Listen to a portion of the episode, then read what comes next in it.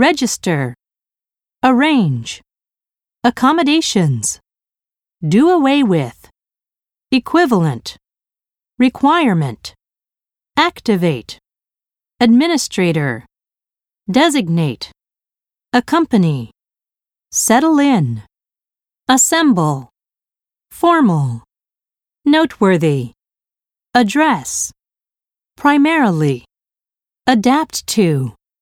Be entitled to.